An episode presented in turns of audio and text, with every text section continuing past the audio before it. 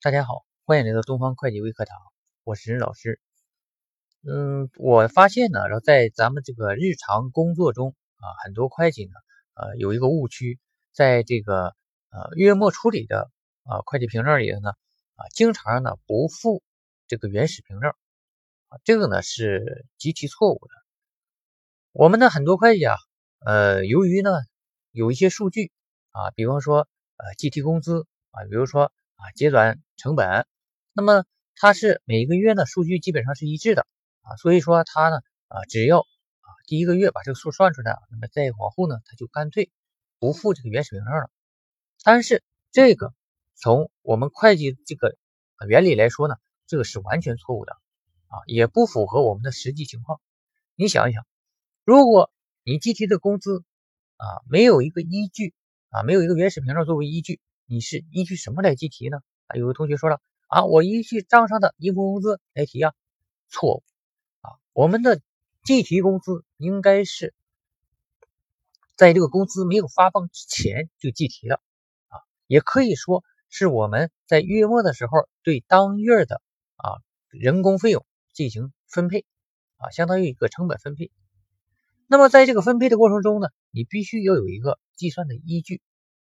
如果然后你在这个大型的啊工业企业那么做过，那么这个时候呢啊你就会理解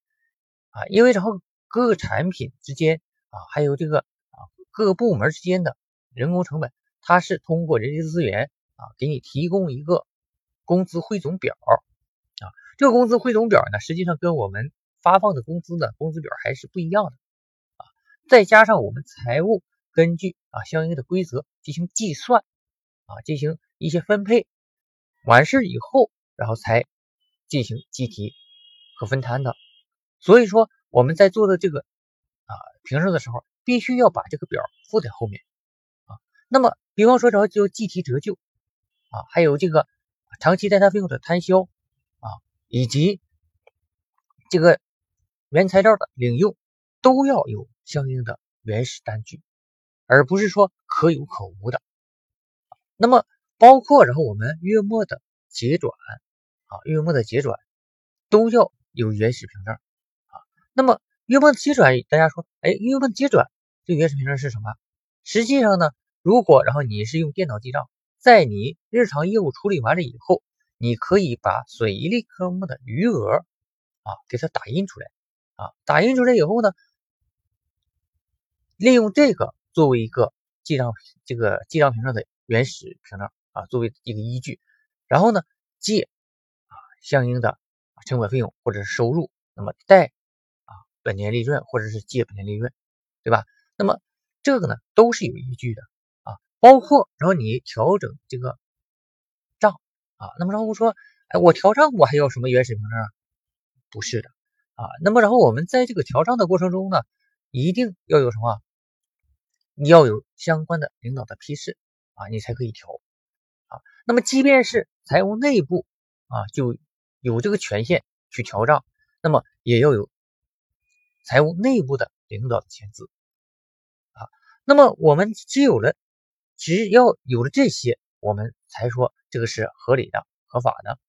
啊。那么然后，如果你的原始凭证，如果会计可以任意的去调整账务的话，那么这个账是不是就有点乱了？